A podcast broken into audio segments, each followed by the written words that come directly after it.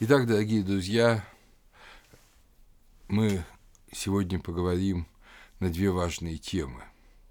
О загробном суде и о его отсутствии в Греции, и о удивительном, важном, о многом очень говорящем э, поклонении лицам, которых греки называли герои. Но сначала о суде. В отличие от Египта, в отличие от Месопотамии, мы, особенно от Египта, конечно, где загробный суд имеет такое большое значение, имеет центральное значение. Как помните, вся книга мертвых – это, в общем, книга ответа в основном на страшном суде, на загробном суде. Но вот э, в Греции классического периода, первого тысячелетия – мы не встречаем идеи загробного суда вообще. Все законы кончаются на земле. Нарушение законов, нравственных законов, карается здесь. Причем карается и э, сам нарушитель законов, и его потомки.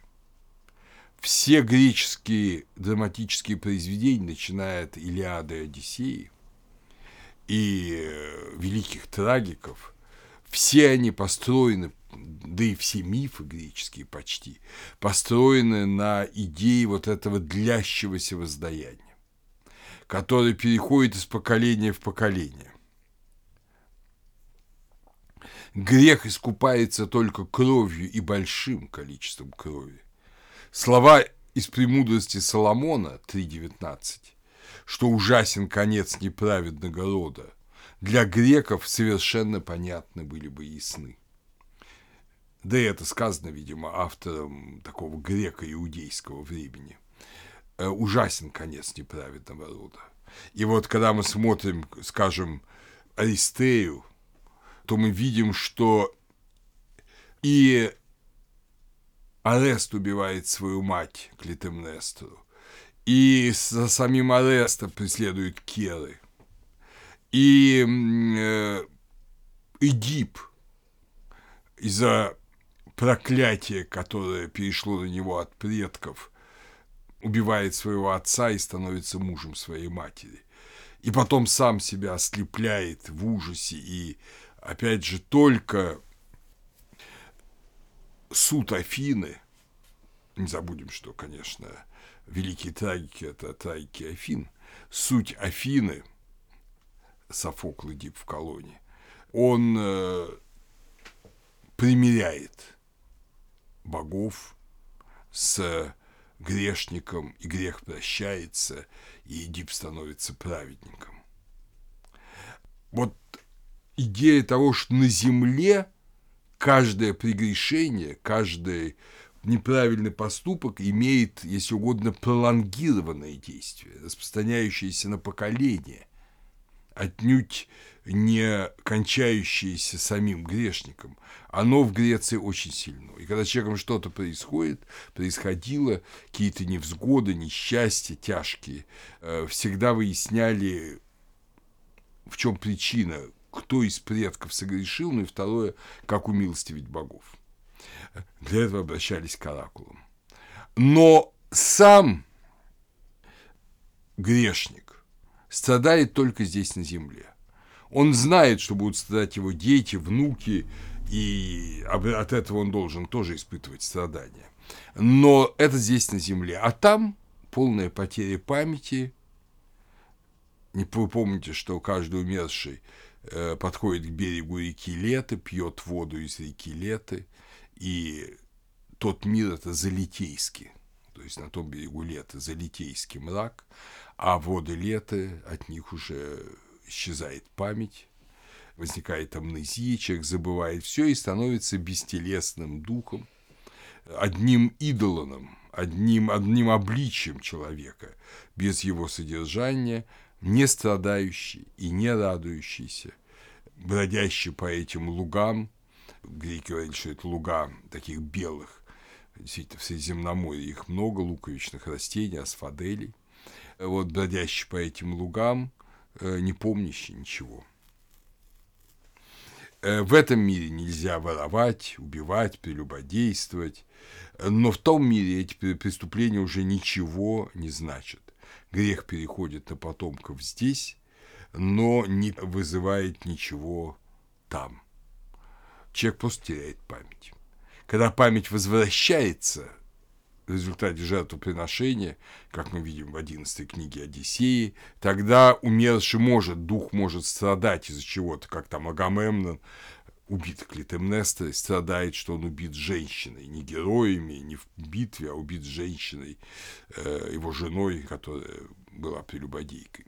Но это вот в момент, когда он выпил крови жертвенного животного, а потом опять полное забвение.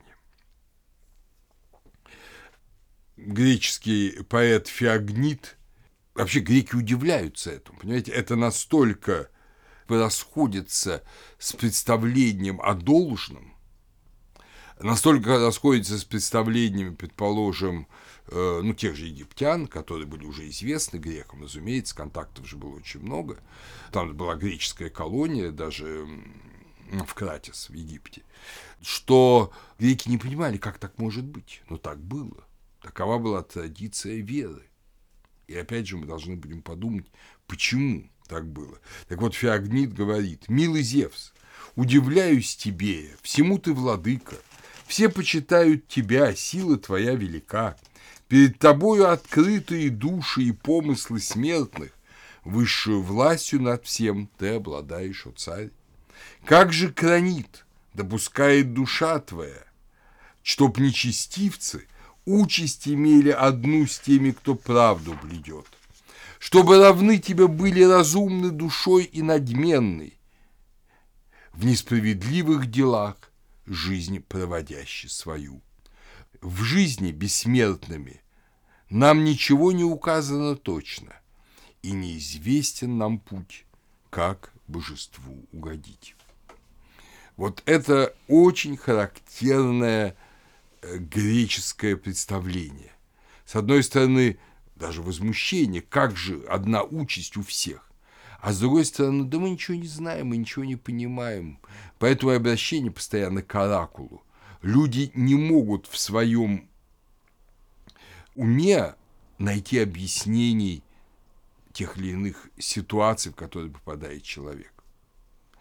Вот то, что, что так было естественно для, скажем, ветхозаветного иудея, соблюдения закона, что было так естественно для христианина, вот это подобие Богу, известно, что надо делать, чтобы угодить Богу, возлюбить ближнего как самого себя, да?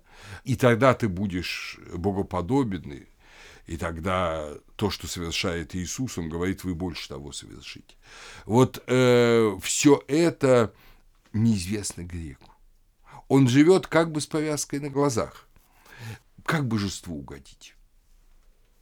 Божество может быть и этически направлено, и наказывать грех, может быть завистливо, может быть злобно, может поддерживать твоих врагов, а не тебя.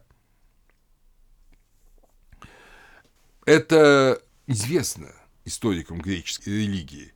Мир Челиада в своей истории религиозных идей пишет «добро не вознаграждалось, а зло не наказывалось за гробом». Из всех умерших только те, кто лично оскорбляли богов, они несли определенные наказания.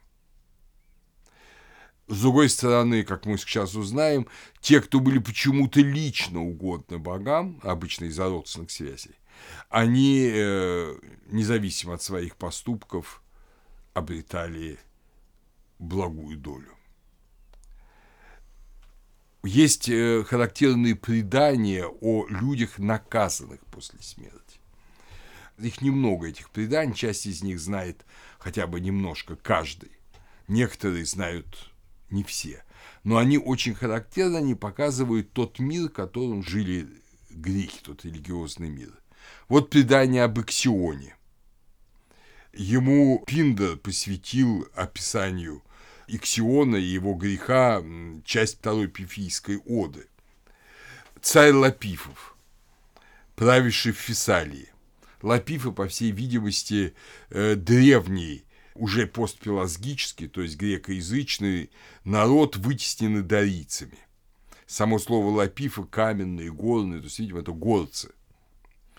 Он, э, я имею в виду Иксион, просит к себе в жены у Дионея э, его дочь Дию и обещает в виде платы за прекрасную невесту большие дары, очень большие дары. Он получает Дию, но после свадьбы, когда Дионей напоминает ему обещанных дарах, тот просто сталкивает своего тестя э, в яму, полную раскаленных углей. Тот, естественно, погибает. Он совершил двойное преступление, то есть убийство родственника и нарушение клятвы. Но почему-то Зевс прощает Иксиона, очищает его и допускает на Олимп, даже на Олимп, к трапезе, к столу богов. Дает ему вкушать амбросию и нектар, пищу богов. Но Иксиона этого мало, мерзавец, мерзавец уже до конца. Он начинает домогаться жены Зевса Геры, хочет с ней соединиться. Зевс творит так называемый идолон Геры, то есть как бы Геру из облака. И Иксион соединяется с этим облаком, с которым он принимает за Геру, и от этого брака рождаются кентавры. Иксиону этого мало. Он начинает уже на земле, когда он сходит с Олимпа, похваляться тем, что вот он имел общение с самой Герой. И за все это Зевс его наказывает. Иксион, как пишет Пиндер, вечно кружимый крылатым колесом, вечно по уставу богов кричит смертным «Кроткую мздою воздавай благодетелю! Ему ли того не знать?» сладкую вкушавший жизнь при благосклонных кранидах, он не выстоял под долгим счастьем. Он в неистовом сердце захотел Геру, дольщицу Зевсова многорадостного ложа, и мгновенно в непроглядную бездну не зринуло его дерзновение. Должный претерпев, избранную понес он казнь. То есть он вечно вот кружится в Аиде, в подземном мире на огненном колесе страшное наказание, вот, за такое страшное преступление. Но когда мы читаем это предание об Аксионе, мы не можем не задаться вопросом, опять же, о какой-то древней памяти. Человек когда-то был с богами, был равен богам, вкушал божественную пищу. Но человек гнусен, совершил преступление, и на земле, и в мире богов. И за это наказан тяжкими казнями. Причем за преступление в мире людей он прощен. Бог милости. Но прямо тут вспоминаются слова, что в любую хулу, которую вы скажете, проститься вам, а хула на Духа Божьего не простится. Вот нечто такое, понимаете, уже вот когда идет оскорбление богам, оно не прощается. Э, Тантал, о котором уже все знают, об Аксионе знают не все. Тантал, который, как вы помните, э, стоит, мучаясь от голода и жажды, по горло в воде, над ним нависают э, деревья с великолепными плодами, но как только он тянется к плодам, ветви поднимаются, как только он пытается напиться из реки, вода уходит, и он вечно мучается этими э, муками голода и жажды. А ведь Тантал – это сын Зевса и Плуто. Плуто – богатство. И сын Зевса, то есть полубог, да и Плуто – это божественное существо. Он царствовал в Южной Фригии и также был приглашен сотрапезником богов. Но он разгласил тайны богов. Мы не знаем, какие, до нас не дошло его разглашение. Он кормил людей нектаром и амброзией, божественной пищей, пищей бессмертных. И, наконец, этим всем не удовольствовавшись, он э, решил проверить, насколько боги всезнающие и убил своего сына Пелопа, и его мясом решил накормить богов. Естественно, кроме того, говорят, он украл золотую собаку с Крита и клялся, что не делал этого. Мы там не крали. Вот, э, естественно, боги узнали и не стали есть это мясо, оживили Пелопа. Пелоп стал почитаемым героем, ему отчасти посвящена Пиндером первая олимпийская ода. А Тантала за вот эту попытку оскорбления богов, за ложь богам, за раскрытие тайн богов осужден на вечную муку. Ну и, наконец, Сизиф, царь иулийцев, строитель эфиры будущего Каринфа. Он э, выдал тайну Зевса за мзду. Тайна была тоже хороша. Зевс похитил нимфу Игину, нимфу одноименного острова, вот, чтобы, естественно, сделать ее своей возлюбленной. А отец Игина искал ее особ, а это был э, э, дух э, реки, который течет в Каринфе. И он, как рачительный царь, сказал, что я, говорит, тебе скажу, где твоя дочь, если ты дашь воду на вершину горы, чтобы был источник в горной крепости Каринфа. И до сих пор в горной крепости Каринфа, так называемом Акро Каринфе, бьет источник воды – но Сизиф за это поплатился вполна. И надо сказать, что Сизиф интересен тем, что он несколько раз обманывал смерть, саму смерть. Его, скажем, обрекли на пребывание в Аиде, а он перед тем, как он умер, он запретил жене приносить жертвы богам подземного царства. Боги подземного царства удивились, что им не приносят жертвы. Говорит, ну, говорит, жена забыла, давайте я к ней приду и ей все объясню. Его отпустили, он, понятно же, спрятался и не вернулся. И так было несколько раз.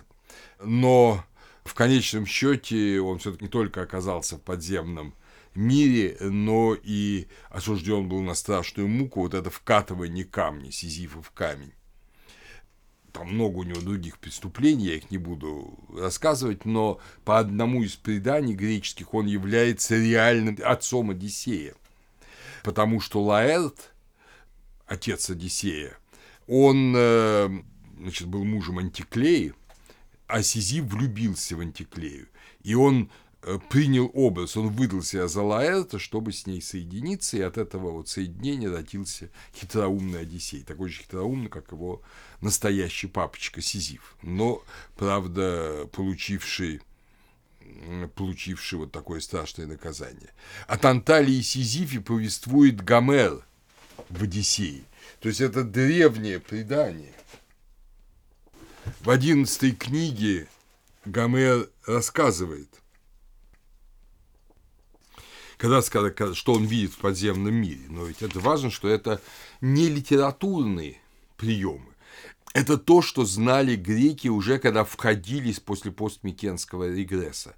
Что вот есть такие страшные наказания за богохульство и преступления против богов. Но не за преступления между людьми. Видел потом я Тантала, казнимого страшную казнью, в озере светлом стоял он по горло в воде, и томимый жаркую жаждой, напрасно воды захлебнуть порывался. Только что голову к ней он склонял, уповая напиться, шум она убегала. Внизу ж под ногами являлось черное дно, и его осушал во мгновение демон. Много росло плодоносных дерев над его головою, яблони, груши, гранат золотыми плодами обильных. Также и сладких смоковниц, и маслин роскошно цветущих. Голодом мучась, лишь только к плодам он протягивал руку, разом все ветви дерев к облакам подымались темным. Видел я также Сизифа, казнимого страшную казнью, Тяжкий камень снизу обеими влек он руками, в гору, напрягши мышцы, ногами в землю упершись. Камень двигал он вверх, но едва достигал до вершины, с тяжкой ношей, Назад устремленный невидимой силой, Вниз по горе на равнину катился обманчивый камень. Снова силился вздвинуть тяжесть он, мышцы напрягши, тело в поту, голова вся покрытая черную пылью. Также Одиссей видит и некого Тития, сына Геи, которого терзают два коршуна за то, что он хотел обесчестить Латону, Лето, супругу Зевса, шедшую э, за порицанием к Пифию, то есть в Дельфы. Он убит был Аполлоном и Артемидой и низвергнут в Тартар. Вот это наказание. Значит, когда люди пытаются поднять свою руку на богов, они наказаны вечно. Когда люди э, поднимают руку друг на друга только до смерти. Дальше это переходит народ, но не на него точно. Также и благодеяние.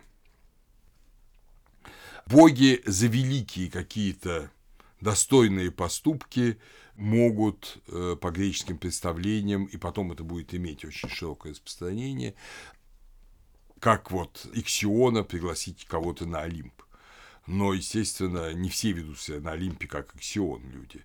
Вот, например, Геракл, его идолон находится в Аиде, его видит Одиссей. А он сам находится на Олимпе среди богов. Он уже э, женат на богине Гебе, он наслаждается божественной жизнью, поскольку он в своем арете, то есть в своем достоинстве, сравнился с богами. Во многих городах, как пишет Геродот, ему ставят два храма. Один храм Гераклу, богу, с божественным жертвенником, полагающимся богам, а другой храм Гераклу усопшему, как герою, про героев мы сейчас будем говорить, соответственно, с другим жертвенником. Уже об этом не раз упоминал, но стоит помнить, что греческая традиция знала и некий райский мир. Вот кроме Аида, мрачного подземного Аида, она знала райский мир, в который попадают в основном не за особые добрые деяния, а попадают за то, что люди являются родственниками богов. Хотя иногда считали, что из-за какие-то особые деяния в этот рай тоже можно попасть. Этот рай именовался или островами блаженных, или Елисейскими полями. Ну, парижские Елисейские поля – это, естественно, э, только реплика – в Париж души не попадали. Это тоже очень древнее представление. В Одиссее оно уже присутствует.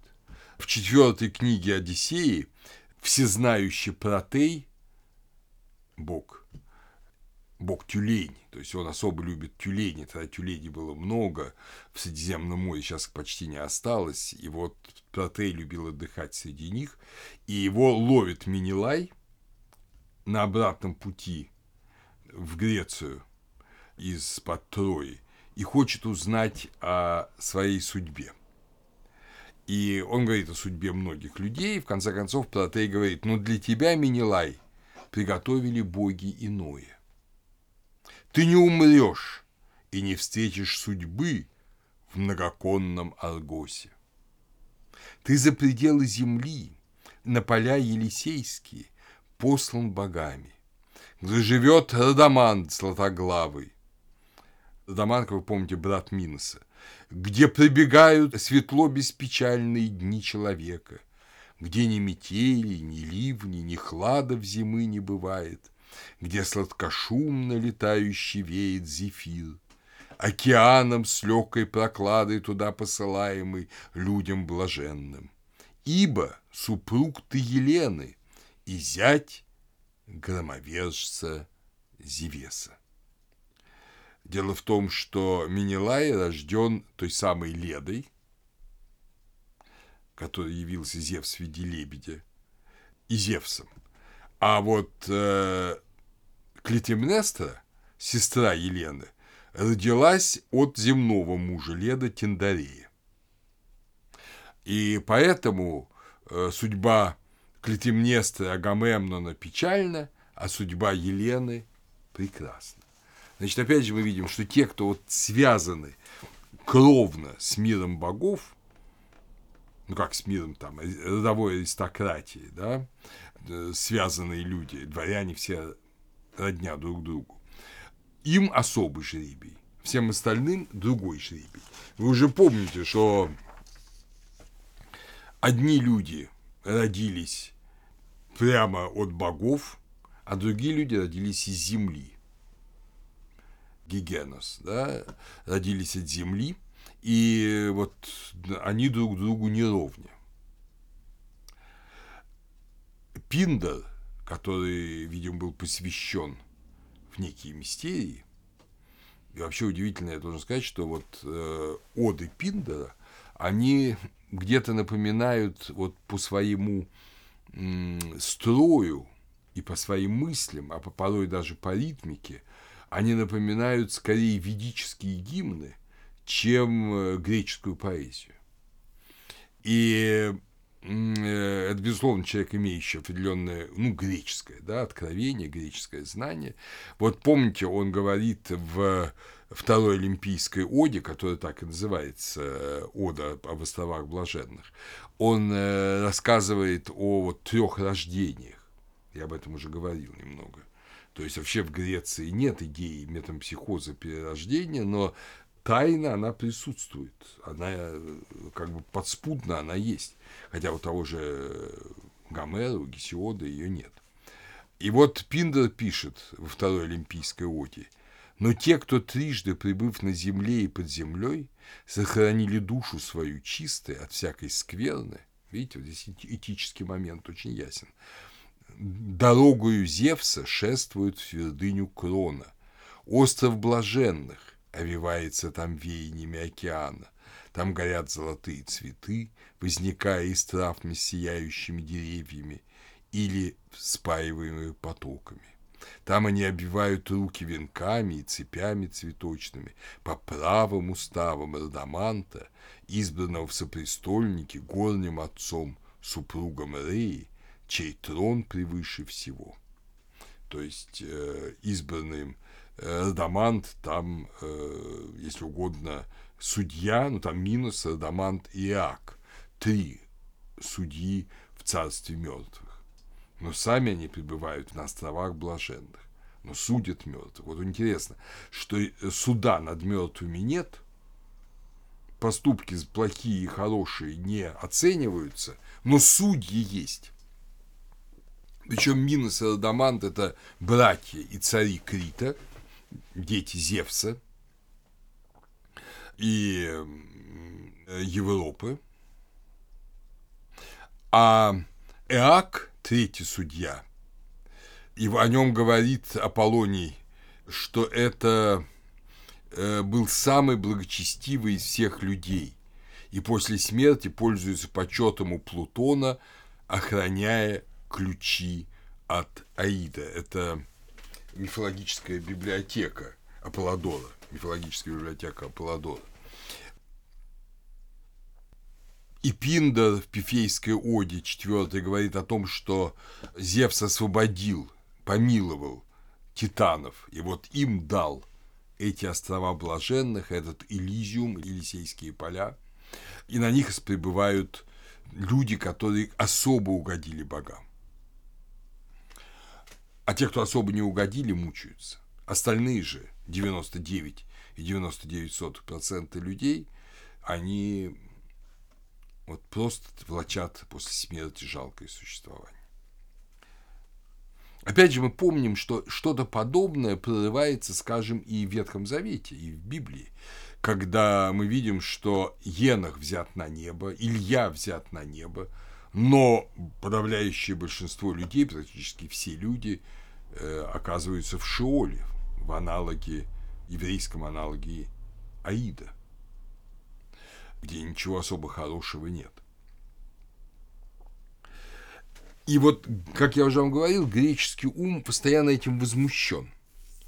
Эсхил, который знал вот эти тайны э, мистериальные, он э, в «Просительницах» в одной из своих драм вводит такой монолог. «Так неужели чист насильник, вздумавший дочь у отца похитить? Кто отважится на это, виноватым и воит придет, ведь даже там я слышал над злодеями Зевс преисподней, то есть Айгадес, свой последний суд вершит. Но обратите внимание, как сказано, я слышал. То есть это не твердое убеждение, а я слышал, вроде бы, вроде бы есть такое предание, видимо, дошедшее от минойской еще религии, что там суд вершится. Ну и действительно, судьи есть, Минос, Адамант и Ак, судьи есть, но суда не вершится. В другом э, своем произведении в Эвменидах из Хила говорится еще тверже, из злодей не убежит, найду и под землею, на ком лежит вина, от мести не уйдет, где пало семя зла, созреет кара. Вот такие представления, что все же и там будет наказание. Но большинство людей в это не верит. Что касается представлений о конце света, то их также не было. Никто Э, не мыслил в Греции, что мир возник из ничего. И, соответственно, никто не предполагал, что он когда-нибудь исчезнет полностью. Вот мы, выросшие в культуре Библии, апокалипсиса, мы знаем, мы верим, что когда-нибудь небо свернется как свиток. Что вот все, что на земле сгорит. К сожалению, и наука современная говорит примерно о том же самом. О том, что любое тело Вселенной временно. А вот греки не, не полагали так. Платон в своем государстве, иногда это политик переводит этот диалог, он э, рассказывает миф о двух великих годах по 36 тысяч лет – первый год, то есть первые 36 тысяч лет, мир управляется Богом, все идет прекрасно, люди рождаются старыми и молодеют. Для старого Платона это было очень существенно. Во втором мир сам управляет собой с помощью разума и постепенно разрушается. Эта идея подобно близка индийским идеям, выраженным в Махабхарате о смене юг. И вы помните, что после последней юги, Кали-юги, которая кончается Маха-Пралай, мир возникает вновь, и так бесконечное число раз. Эмпидокл, греческий мыслитель, мнение которого приводит Аристотель в физике, говорит о том, что мир проходит через поочередное преобладание любви и распри. И вот это преобладание любви и распри, ну, по сути говоря, те же – великие годы Платона, да, э, они вызывают движение, а промежуточное положение между любовью и распрей – покой. Увы, это опыт обыденной жизни. Как правило, ни один проживший полную жизнь человек не мог похвалиться, да и теперь не может похвалиться, что он прожил жизнь в мирном мире. Обязательно какая-нибудь война, обязательно какая-нибудь кровь, часто очень большая, э, вот, касается человечества. И ничего не изменилось за эти тысячи лет, и, боюсь, не изменится до конца. Но, тем не менее, идея вот конца света, вызванного еще тем более несовершенством человека, она в Греции отсутствовала. Эпохи сменяются эпохами, золотой век сменяется серебряным, потом медным, потом железным, но вот этой идеи конца света нет. Как писал знаток древних религий Карл Брекер в своей книге «Священный мост» «The Sacred Bridge», религии античности не создавали какой-либо эскатологии. Мировидение человека античности было статичным, а не динамичным. Он всецело доверял существующему миропорядку, который в легендарном прошлом был утвержден раз и навсегда. И потому у него не было нужды ждать от будущего каких-либо улучшений своей личной и общественной жизни. Но идеи прогресса уж точно в античности не было. Скорее, какая-то идея регресса. Теперь мы обратимся к другой важной очень теме, теме, которая нас подведет теме следующей лекции, это культ героев. Слово «герой», конечно, нам всем известно прекрасно, и мы э, отлично помним, что э, герой – это какой-то особо отличившийся человек. Вот особенно у нас в стране очень любили при советской власти, до сих пор любят вешать звездочку героя, герой СССР, герой России, герой соцтруда, дважды героя, трижды героя. Но в Греции это слово имело иное значение. Слово «герой», конечно, означало былинных богатырей, но одновременно оно имело этимологическое происхождение от слова «сильный». Вот э, один из уже византийских э, схоластов, Исихий, прямо говорит, что слово «ирос» – герой – происходит от слова «знатный», «сильный», «благородный».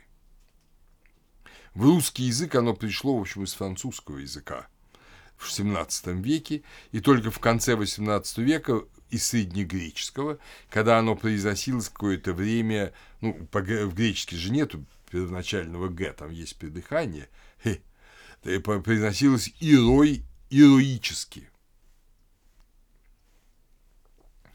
Распространенная в начале XX века мысль, что вера в героев усиливалась по мере ослабления веры в богов, ныне отвергнута.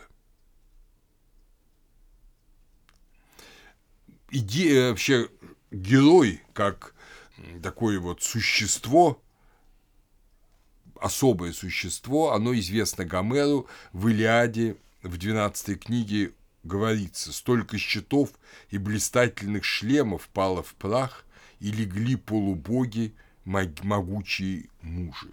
Вот полубоги – это и есть герои. То есть это те, в ком течет божественная кровь и человеческая кровь. Гесиод уже прекрасно знает героев и подробно о них говорит. Это четвертое поколение. Поколение четвертое, помните, первые три поколения – это золотой век, серебряный век и медный век.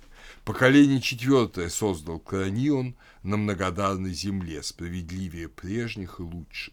Славных героев божественный род. Называют их люди полубогами.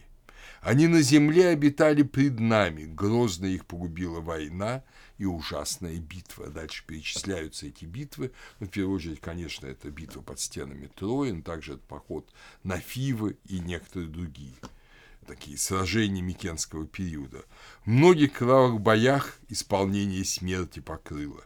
Прочих границам земли перенес громовержец Кранион, дав пропитание им и жилища отдельных от смертных. Ну, это вот те самые Елисейские поля. Сердцем ни дум, ни заботы не зная, они безмятежно, близ океанских пучин острова населяют блаженных. Трижды в году хлебодарная почва героям счастливым, сладостью равные меда плоды в изобилии приносит. Значит, опять мы видим вот эту участь благую одним героям, ну и обычную человеческую участь другим. То есть вот этот Элизиум присутствует. То, во что верили египтяне, поля Иалу, да, который тоже можно назвать полями блаженных, вот это есть и в Греции.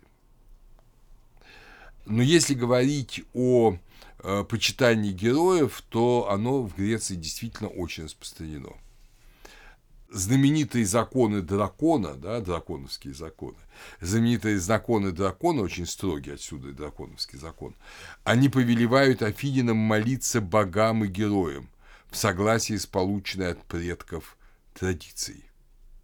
Об этом пишет Порфирий в трактате о воздержании. В клятвах очень часто рядом имена богов и героев. То есть герой – это уважаемое, почитаемое существо. Реформы Клисфена в Афинах, которых я немножко упоминал в начале, те самые реформы, которые вот создали вот эту абсолютно вот классическую Грецию, Грецию известного нам Парфенона. Вот реформы Клисфена в Афинах расширили культ героя, распространив его с родов, потому что были родовые герои, обычно это родоначальники – на демы, на искусственные единицы административные, которые создала реформа Клисфена. Имя родового героя и место порой сливалось. Был марафон, был тенар, это и место, и герой места. Иногда герой – основатель. Например, Данаи – основатель Аргоса, Бат – основатель Кирены, Тлеполем – основатель поселения на Лодосе. В своей книге «Псюхе» Эрвин Роде, немецкий ученый, пишет, герой, с одной стороны, близко стоит к тоническим богам, то есть к подземным богам, а с другой к умершим, пребывающим под землей. Живет, герой живет вечной жизнью, как боги, и близок к ним своим могуществом. Но он под землей. Вот Геракл – это исключение. Он под землей. Даже если он сам на островах Блаженных, как Минилай, его останки, его кости под землей. И обращение к его останкам многое значит.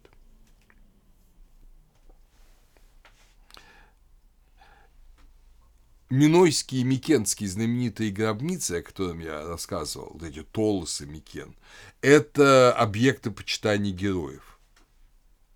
Герои жили в изначальные времена, и в классической Греции эти гробницы микенские тоже почитались как место захоронения героев. Надо вам сказать, что вообще э, идея героя очень древняя идея, я думаю, она уходит даже в ранний палеолит. Это когда предков почитают как тех, кто предстоит перед богами, тех, кто заботится о живых потомках. Вот культ предков – это ничто иное, как культ героев всегда. Но именно в Греции культ героев достиг невероятного расцвета. То есть э, ни в одной другой религии мира э, ничего подобного нет в такой степени. Хотя элементы культа предков, культа героев есть, конечно, во многих религиях. Мир Челиада по этому поводу пишет, фигуры, сравнимые с греческими героями, можно обнаружить и в иных религиях. Но только в Греции религиозная сущность героя получила столь ясное определение. Только в религии Греции герои пользовались большим почетом, волнуя воображение и размышления, вдохновляя поэтов и художников. Это уже не просто предок, которого мы почитаем, это действительно некое особое существо, которое может быть даже совсем не предком но которое связует живых и умерших. В 32-м э, Гомеровом гимне, в гимне Селени, есть такие строки «Воспою я полубогов, знаменитых героев, деяния которых сладкими славят устами служители мус, песнопевцы». Гимн Селени. То есть, э, вот герои – это объект почитания. Скажем, в ведической религии Ничего подобного, на мой взгляд, нет. Там есть герои, да, там, но потом уже в более позднее время их назвали воплощениями Вишну, но вообще классическое там, там тот же Рама.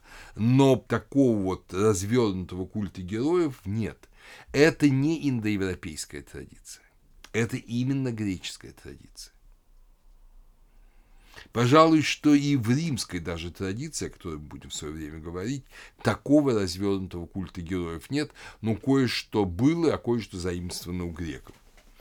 Пиндер во второй Олимпийской оде различает три категории существ – богов, людей и героев. Какого бога, какого героя, какого мужа будем мы воспевать? Совсем поведически задает вопрос э, Пиндер. Значит, боги, герои и люди – это три категории. Э, Платон знает еще категорию демонов, о которых мы говорили.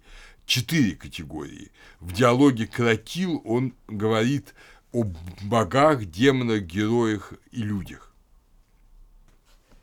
И каждый герой может быть назван демоном. Каждый герой. Каждый герой – это благой демон. Но вы помните, что и в, у Гесиода первое поколение людей превращено в благих наземельных демонов. Но не каждый демон – герой. Э, есть демоны-герои, а есть демоны, которые никогда людьми не были. Потому что герой – это обязательно тот, кто был живым человеком. Пусть от брака человека и Бога, но был человеком. Он был такой, как мы. Или почти такой, как. И поэтому он особым образом, может быть, почитаем. Если сформулировать одной фразой, тот, кто может после смерти распоряжаться своей силой, вот Ирос, да, тот и есть герой. Тот, кому после смерти есть что дать людям. Он герой. А коли есть что дать людям, значит, соответственно, ему люди будут молиться. Культ героя совершается только на его могиле. Там, где герой похоронен, фактически на его костях. Культ героя очень связан с телом. Останки ареста спартиаты перевезли из Тезеи в Спарту, и потому смогли победить Тезею, город Тезея. Соединение с Богом через энергию и силу типично греческое, уже на Крите, помните игры с быком, поскольку сила – это энергия тела, как представлялось, сильный человек, то сильные руки, ноги. Да, постольку там, где тело, там и сила, явленная телесному миру. Поэтому э, останки героев, они имеют силу. Как мы называем сейчас э, останки святых? Тоже мы молимся, мы к ним приходим, христиане просят э, у них помощи. Как мы их называем? Мощи. Слово мощь. Те, кто имеют силу. В сущности, это славянский перевод греческого слова «герой». Если алтари олимпийских богов делались обязательно над землей, ведь это же надземные боги, э, небесные боги, это был камень, поставленный на землю, Тисастерион, да, вот этот алтарь надземный то алтари героев, места, где приносили жертвы героям, всегда были ниже уровня земли. Это были выкопанные ямы Эсхара или пещеры, из естественной пещеры, из которых еще специальный ход, жолоб, вел прямо в могилу, чтобы кровь жертвенных животных стекала буквально на кости героя, давая этим ему новый тимос, новую силу и жизнь. Как помните, приносил Одиссей Овна в одиннадцатой книге Одиссеи, чтобы могли заговорить души умерших. Над Эсхарой заколали черных быков и овнов, чтобы умершие герои насыщались их кровью. То есть происходило то, что эмокурия, вот насыщение кровью. Головы жертвенных животных с разрезанной шеей прижимали к земле, чтобы их глаза смотрели в землю. В первой книге Илиады, в 459 и последующие строки описано такое жертвоприношение. Когда приносили жертву героя, мясо не ели, но сжигали, как и начатки плодов. И даже одежду. Все это была жертва героям. Жертвы героям, как пишет Мир Челиады, часто приносили в пещерах, ямах или для этого использовали адитон, который, возможно, был образом могилы. Мы помним, что адитон – это святыня, само слово происходит от слова «дуо», «дуо», погружаться, проникать. Это часть храма, доступная только жрецам, куда не могли входить непосвященные. Но вот она, видимо, связывала с миром умерших и, соответственно, с героем. Это в какой-то степени поздний отголосок э, пещерных культов мертвых палеолита. Таким образом, тело героя оказывается связующим звеном между душой, которая существует в Аиде, в безвидных областях, или в, на полях блаженных, и земным миром, через тело происходит общение с умершим. Это, кстати говоря, свидетельство того, что когда-то в греческой традиции было представление о теле как о важнейшем элементе личности. Потому что именно тело героя, кости героя, на нем совершается жертвоприношение. И когда в классический период платоники говорят, что сома – это сима, то есть тело – это темница, это, в общем, уже позднее представление. А греческая религия говорила иначе. Интересно, что греки полагали, что слишком много просьб излишне обременяют героя и мешают ему выполнять просьбы своих близких. В этом, в частности, говорится в Эдипе в колонне у Софокла. Говорит, что, например, могила героя Нелея была скрыта Сизифом. Да и могилу самого Сизифа мало кто может найти в Коринфе, пишет Павсания, а Сизиф в Коринфе считался героем. И поэтому могилы героев часто скрывали от непосвященных, не оставляли на них никаких памятников, иногда даже имя забывалось. И тогда могилы становились могилами неизвестного героя. Итак, герой – это умерший человек, именно человек, сохраняющий влияние в этом мире в том, в чем он был силен при жизни, сохраняющий это влияние через свое тело. Вот это тоже очень важно, что то, в чем он был силен, талантлив, выдающийся при жизни, тем он помогал людям и после смерти. Герой помогает людям. Но не во всем, как христианский святой, а только в том, в чем он был силен. А разница здесь очень понятна. Христианский святой, хотя, безусловно, культ святых, поклонение святым, оно очень близко связано с культом героев. Но святой – это человек, который в Боге, а Бог – это полнота, это наполняющий все во всем. Поэтому мы просим святого обо всем. И просим, чтобы святой молил Бога о нас во всех случаях жизни. Как раз тогда, когда говорят, что какой-то святой помогает от зубной боли, а какой-то святой помогает там в родах, это очень распространенное народное представление, но это точные кальки дохристианских верований в Э, героев. А вот когда мы обращаемся к святому просто как к другу и старшему брату во всех наших нуждах, это уже не греческое, потому что святой не своей силой помогает, а силой Божьей. А его сила и заслуга в том, что он стал человеком Божьим еще при жизни, и эту свою природу, обоженную природу, он сохраняет, естественно, после смерти. Поэтому он силен во всем. А вот э, что касается героев, то, например, Флавий Филострат старший, который написал «Житие Аполлония Тианского», вообще многие его произведения переведены на русский язык, он написал специально 170-250 эм, года после Рождества Христова. Он написал специальный трактат о героях. И в этом трактате как раз написано, какой герой от чего помогает. И в частности, например, Ипполит и Протесилай помогают влюбленным.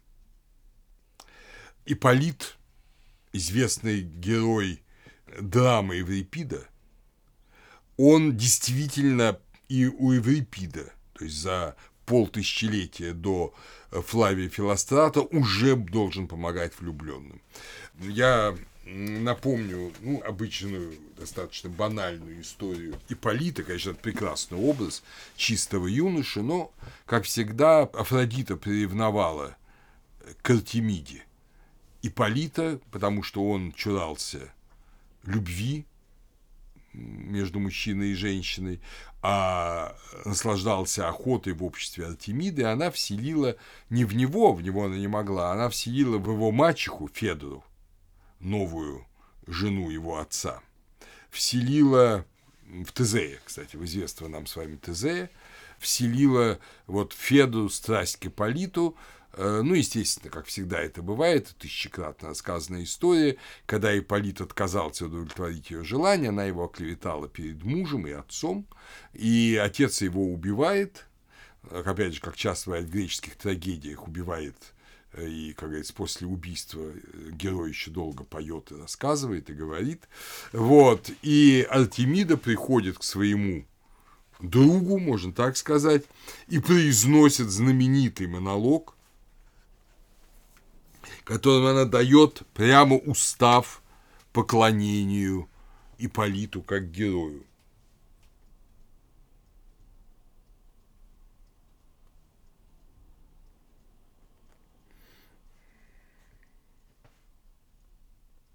Я отомщу. Одной из стрел моих, которые не вылетают даром. Меж смертными стрела моя найдет, кто ей милей других. Тебя же, бедный, о лучший друг, в Трезене отличу. Я честью высокой. Все происходит в Трезене. Перед свадьбой пусть каждая девица дар волос тебе несет. И этот вдаль немую обычай перейдет веков. И в вечность сам, в пении девичьих чистых уст, ты перейдешь. И как тебя любила, не позабудут. Федора, царь Тезей, пойди сюда и сына обойми, и поцелуй его. Чужою волей ты умертвил его. Так что, видите, вот сама Артемида назначает, что каждая девица перед свадьбой будет прядь своих волос нести на могилу героя Ипполита. Вот установление почитания. Тезей и Эхтол помогают грекам в битве при Марафоне.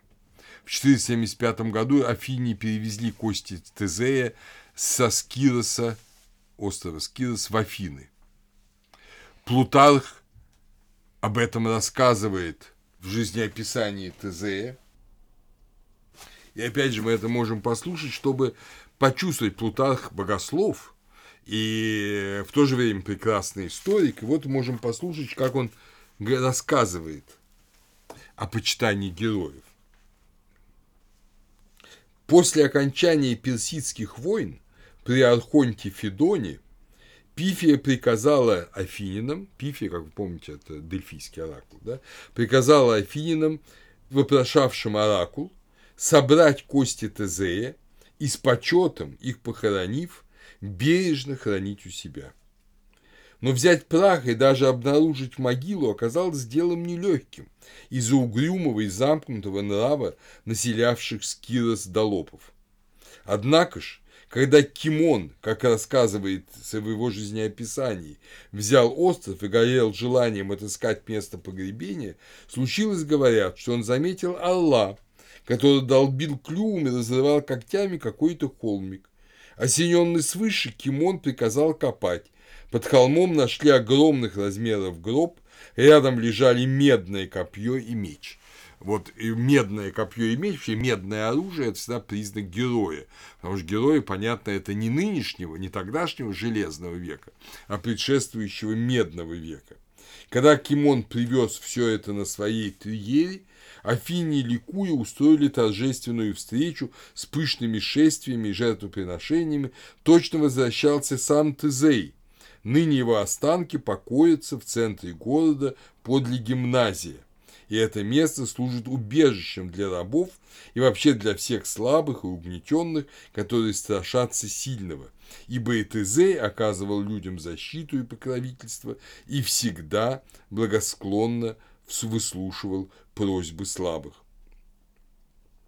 Главный праздник в его честь справляется 8 Пиана Псиона, в день, когда он вместе с афинскими юношами и девушками вернулся с Крита – ну, вы помните предание от Изея и Ариадни, вот этот день и отмечается.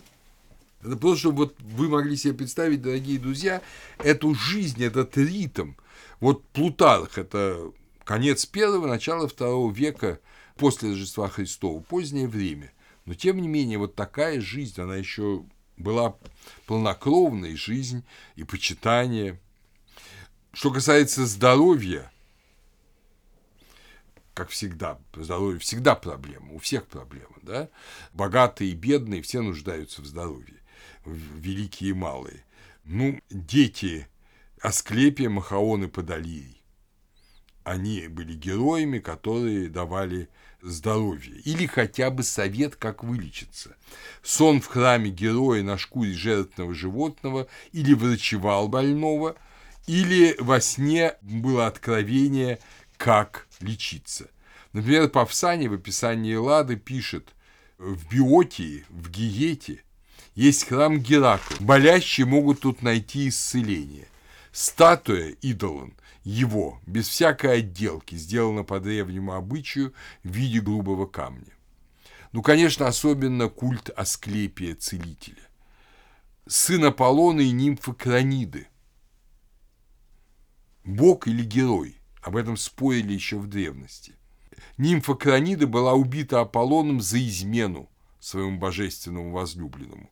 Но зародыш Асклепия Аполлон извлек из чрева мертвой Краниды и отдал на воспитание кентавру Хирону, который обучил его врачеванию. Афина дала Асклепию кровь Гаргоны, которую он мог и оживлять, и убивать людей. Говорят, что Асклепий начал воскрешать мертвых, он такой был хороший лекарь, что он начал воскрешать мертвых, за что был убит молнией Зевса, Аполлодор э, об этом рассказывает в третьей своей книге. Аполлон проклял ворона, сообщившего ему об измене Краниды, и окрасил его, бывший до того белыми перья, в черный цвет. Саму же Краниду он убил. Когда ее тело сжигали на костре, Аполлон выхватил свое дитя из огня и принес его к кентавру Хирону, который воспитал его и научил искусству врачевания и охоты. Став искусным врачевателем, накопив в этом занятии большой опыт, Асклепий не только спасал от смерти, но и воскрешал уже умерших. Он получил от богини Афины кровь, вытекшую из жил Гаргоны, и использовал ту кровь, которая вытекла из левой части тела, людям на погибель, ту же кровь, которая вытекла из правой части для спасения людей. Этой же кровью он воскрешал мертвых. Вот такой вот рассказ о Асклепии. Центры исцеления, посвященные Асклепию, были в Эпидавре на острове Кос, в Пергаме в Малой Азии, в Бутринте, в Эпире. Бог во сне давал Даранту совет, как ему лечиться. Мистерии – то есть тайное поклонение Асклепию, было преподано врачу Фессалу в Фивах в первом веке после Рождества Христова самим Богом. Знаменитая Елена, причина Троянской войны, да, жена Менелая, она э, почиталась как героиня, которая может некрасивых девочек сделать красивыми. Геродот об этом рассказывает следующее. В Ферапне было святилище Елены и Менелая, и одна девочка, очень некрасивая, младенец, ее кормилица приносила в это святилище, и всякий раз молилась Елене о том, чтобы вот девочка стала красивой. И как-то раз э, к ней подошла женщина, и говорил, покажи мне ребенка. Она никому не показывала свою воспитанницу, но тут настолько настойчиво просила эта женщина, что она открыла личика, и женщина погладила по головке девочку и сказала, что она будет самой красивой женщиной в Греции. И действительно, она выросла удивительной красавицей, но это уже другой рассказ. Об этом пишет Геродот, как о современном ему практически факте. Интересно, что когда вот святилище Елены и ее мужа Менелая было раскопано археологами, так называемый Менелайон, к юго-востоку от Спарты, то там была найдена фигурка ногой женщины примерно 680 года до Рождества Христова, а тогда это была редкость в Греции. Тогда в Греции женщины изображали одетыми. То есть э, вот как-то это связано с Еленой Прекрасной. Ну и, конечно, предсказание будущего повсюду в Элладе, предсказание будущего на могилах героев. Особенно поразителен рассказ Павсания о оракуле Трафонии в Либадии. Трафоний, сын Аргонавта Эргина, брата Агамеда, с которым он построил, кстати говоря, храм Аполлона в Дельфах по преданию. И Плутарх, все знающий, говорит, что тайные вот эти мистерии в Либадии, они принадлежат к доолимпийской эпохе, к эпохе Крона. То есть это какая-то очень древняя традиция. Павсание, слава богу, я имею, и я сейчас вам прочту это действительно удивительное таинственное описание. А вообще, вы представляете, что Павсания – это фактически путеводитель по Элладе, ну, того античного времени, который все подробно описывает. Я бы сказал так, энциклопедически описывает, но при этом он не чужд и собственной как бы веры.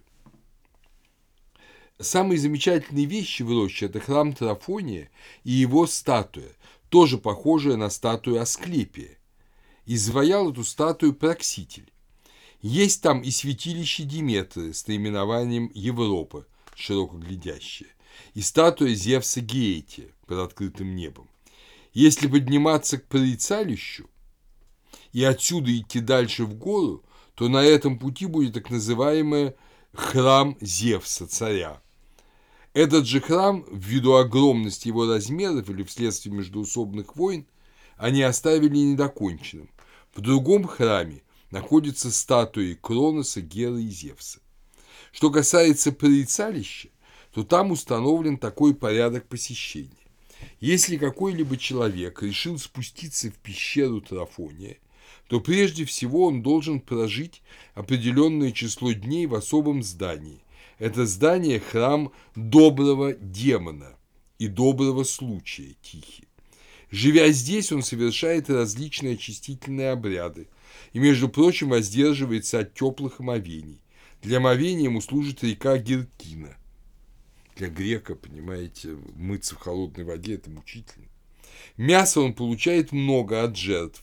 Всякий, решающий спуститься в пещеру, приносит жертвы самому Трафонию и детям Трафония, а кроме того Аполлону, Кроносу, Зевсу, именуемому царем, Гере и Диметрии которую называют Европой.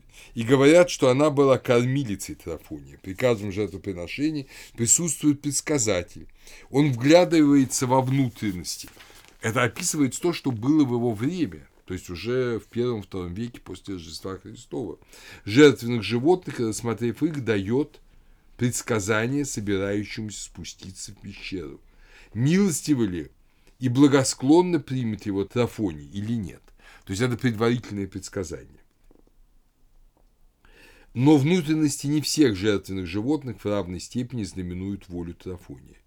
В ту ночь, в которую каждый должен спуститься в пещеру, в эту ночь приносят в жертву барана над ямой, призывая имя Агамеда, Благоприятные знамения, объявленные при первых жертвоприношениях, не имеют никакого значения, если внутренности этого барана не говорят то же самое. Но если они подтверждают прежние знамения, то каждый спускается в пещеру преисполненной доброй надежды.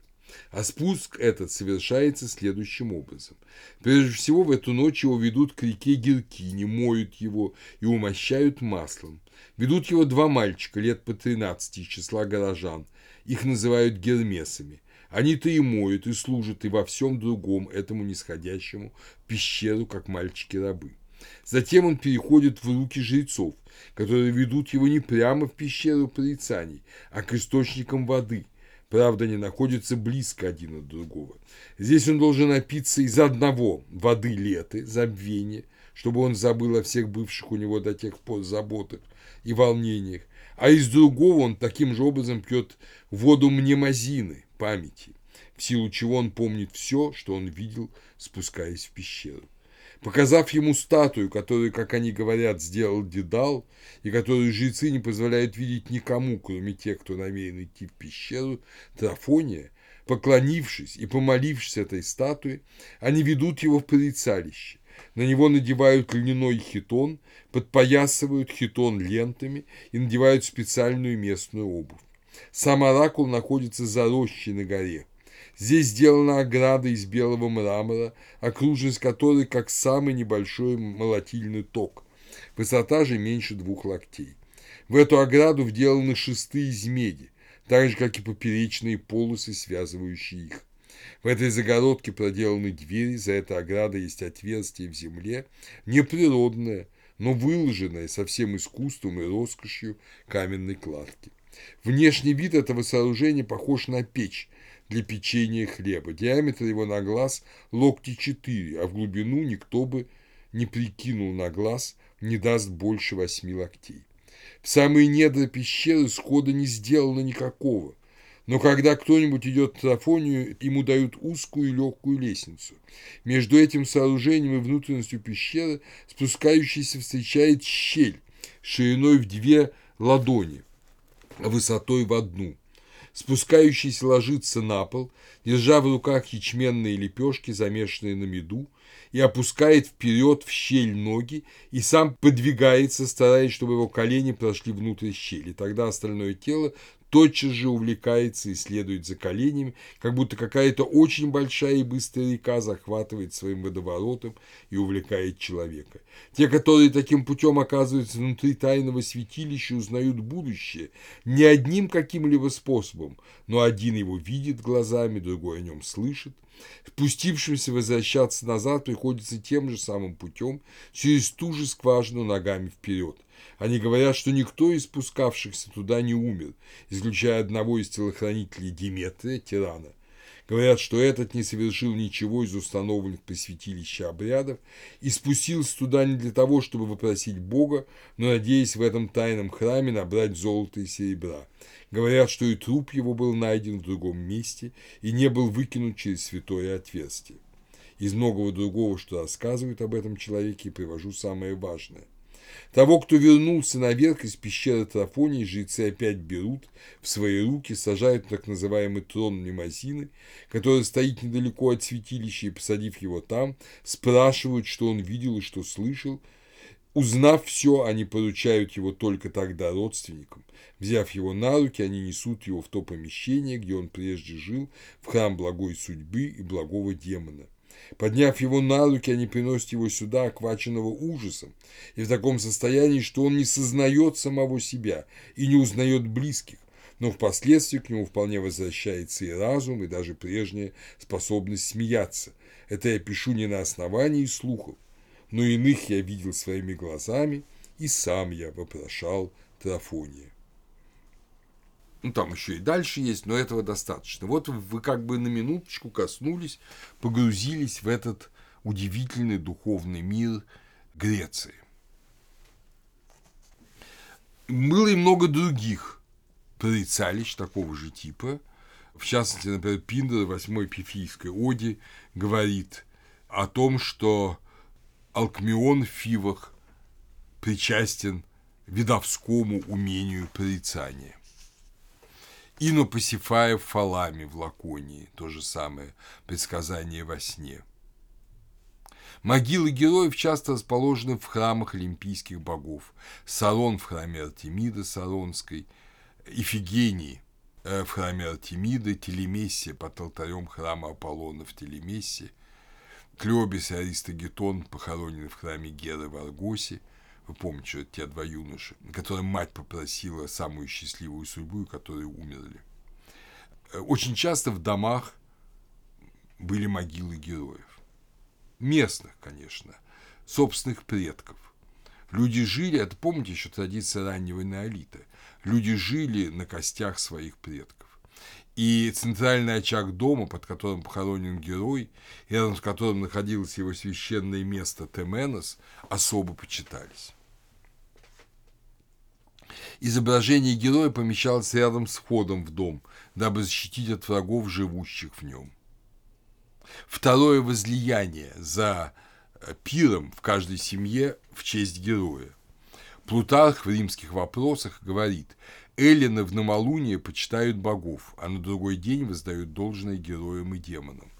Так и на Перу второе возлияние совершают они героям и героиням. Героям принадлежит вся упавшая со стола пища, пишет Аристид. Афиногор говорит, что бесспорно души умерших родственников – существа, для которых отливают вино на землю. То есть э, вот это, видите, в реальной греческой религиозной жизни умершие живые жили в очень тесном таком единстве. И когда же могила героя отдельно, это курган, хома, внутри священной площадки, над насыпью небольшая часовня,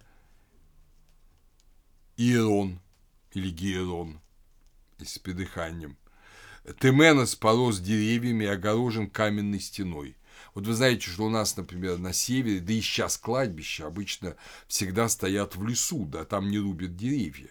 И вот эта традиция очень древняя. То же самое в Греции могилы героев окружают деревья. Деревья как бы, ну, живая сила героя, живая сила умершего. Вот из Исхары, этой ямы, где приносили жертвы, специальный шул в Ботас ведет к костям героя.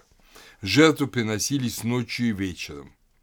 Это им на закате света встает огонь и всю ночь бьет воздух душистым дымом, говорит Пинда в Истмийской третьей оде о жертвоприношениях героям. Часто, э, чтобы привлечь внимание героя во время жертвоприношения, ударяют чем-то тяжелым по земле. Молитвы героям совершают, как пишет Софокл в «Электре», с коленопреклонением. Ежегодные пиры во время поминовения героя. Во время этого пира дух мог появиться в виде змеи, всем видимым. Как, например, Кирхи появлялся в Элевсине – Эрихтоне в Афинах. Отсюда, кстати говоря, образы человекоголовых, но с змеиным телом существ на старом фронтоне Парфенона. Эней, когда приносит жертвы на могиле своего отца, э, в пятой э, песне Энеады, пишет Вергилий, э, появляется огромная змея, Эней понимает, что это душа его отца. Герой мог принести вред но тогда, когда его оскорбляли. Например, герой Актеона зарял Храмен, пока его кости похоронили и не учредили культ по слову Оракула. Некто срубил священное дерево героя Анагира, и герой наслал ну, тот же самый случай, как и с Федорой, любовь жене этого человека к пасынку, в итоге оговор, ослепление пасынка, срубивший дерево повесился, когда узнал, что это неправда, а жена утопилась в колодце. Ну, как всегда, вот такие случаи, это страшная месть, конец неправедного рода. Люди с трепетом в молчании проходили близ могил героев. Они боялись их потревожить праздной речью. Только молитва, только просьба, только благословение, только прославление. Могила героя защищала город. Адрас был похоронен на Агоре Сикиона. Этол близ городских ворот Элиса. Останки героев, погибших на чужбине, старались привести на родину. Я уже вам говорил, как Тизея Кимон привез в Афины из Кироса, а Ареста из Тегеи в Спарту. То есть э, привести своего героя назад в Отечество, значит усилить Отечество. Если же героический иностранец умирал на чужбине, то на самой чужбине, ну, если это был греческий город, ему устраивают поклонение так, как его останки должны защитить этот город. Например, Эдип, как вы помните, он происходит из Фиф, но он умирает в колонии, и культ ему учреждают в Афинах. И такие случаи довольно чисты. Иногда меняется герой-покровитель города. Скажем, жители Амфиополя в V веке до Рождества Христова отменили культ основателя города афинянина Хагнона, перестали его почитать и учредили культ спартанского военачальника Барсиада. Иногда культ имел абсолютно политический характер. Например, Гармодий и Аристогетон, убийцы тирана, почитались в Афинах даже еще при Антонинах, то есть во втором веке после Рождества Христова. э, был культ знаменитого царя Леонида. Вот помните 300 спартанцев в Спарте? Но часто героев почитали не политических, а, например, великих победителей в Олимпийских играх тоже почитали как героев. Например, Клеомеда и Астиполеи и Эбатаса из Димы. Кого-то, например, Биаса из Приены почитали за его мудрость. Филиппа Кротонского за красоту.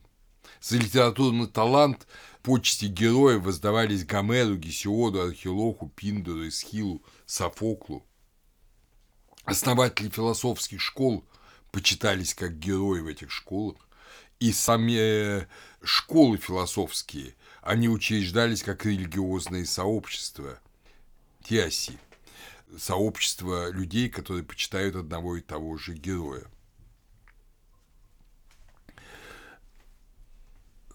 В какой-то момент э, властные люди стали себе учреждать почести как героям при жизни. Диодор пишет, что первым таким прижизненным героем был Дион. Э, тирану Диметрию, вот один из воинов которого пытался ограбить, да, святилище, о котором я вам только что рассказывал. Тирану Диметрию сикионцы оказывали почести как герою при жизни. Позднее на восточный манер э, греческие цари Птолемеи и Селевкиды стали именоваться богами, а Птолемей II при жизни объявил себя богом. Позднюю эпоху все практически стремились к тому, чтобы их близкие почитались как герои – сохранилось довольно много таких погребальных стел, где объявляется о том, что под этим камнем лежит герой такой-то, но это обычный человек, абсолютно обычный человек. Его почитали как героя только свои близкие, только родственники. Вообще проблема была в том, чтобы найти почитателей. Героев-то много, а почитателей немного. Но в двух областях Греции, в Биотии и в Фессалии, всех умерших, даже детей и рабов, именовали героями. Известно, что Цицерон в славу своей усопшей дочери, которую он очень любил, собирался поставить храм, то есть учредить ей культ как героини. И, наконец, надо сказать два слова о соотношении культа героя, еще раз, и христианства. Вот э, Арнольд Тойнби в «Постижении истории» довольно долго размышляет, это в русском издании 472 страница, довольно долго размышляет, и, я бы сказал, довольно путанно размышляет о том, как возможен брак Бога и человека, что он вообще невозможен в плотской форме, что это богохульство, но греки так не считали. Так не считали. Удивительно даже, что такой знаток греческой культуры, как Тойнби, здесь э, позволяет себе некоторый домысел. Но очень хорошо о культе героев и соотношении их с христианством сказал отец Сергий Булгаков в своей замечательной книге «Православие». Иногда делают сближение между почитанием святых и языческим культом героев или полубогов – приравнивая это почитание языческому многобожию. Однако эта параллель вовсе не так соблазнительна, как это кажется. Язычество, наряду с суевериями и заблуждениями, могло содержать в себе важное предвестие – сень грядущего, которое могло быть божественным педагогом ради домостроительства Ветхозаветной Церкви, остаться даже ей неведомым. Сюда относится и почитание православных человеков, полубогов, а в действительности богов по благодати, которое было ведомо язычеству, но неведомо ветхозаветному иудейству. Для него здесь было бы непосильное искушение отклониться к политеизму, от строгого монотеизма, в котором воспитуемо было избранное племя. Итак, отец Сергий Булгаков видит в культе героев ощущение, почитание поклонение божественному в человеке. Да, идея брака, физического соития Бога и женщины, богини и мужчины, человека, действительно, как пишет Тойнби, это богохульство.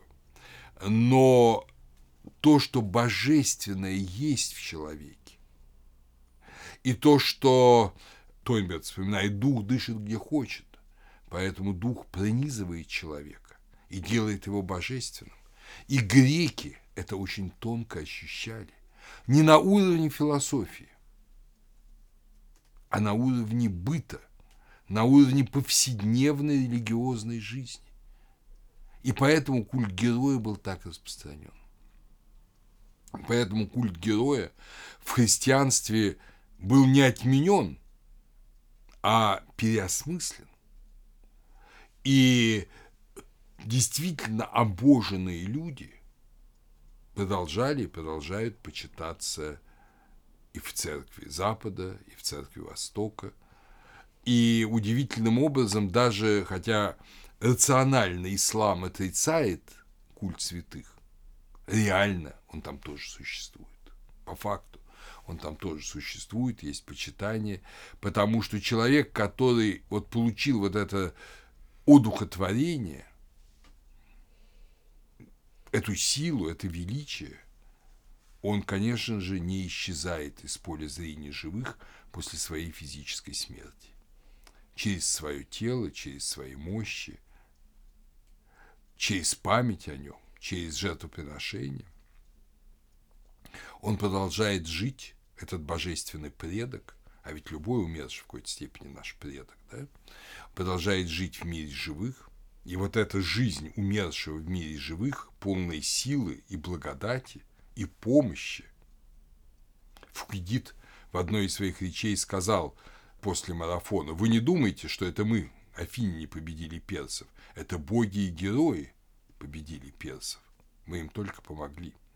Вот эта благодатная сила, которая исходит от людей, уже, казалось бы, ушедших, но при этом полных силы и желание делать добро, она и создала этот удивительный для грека распространенный культ героя.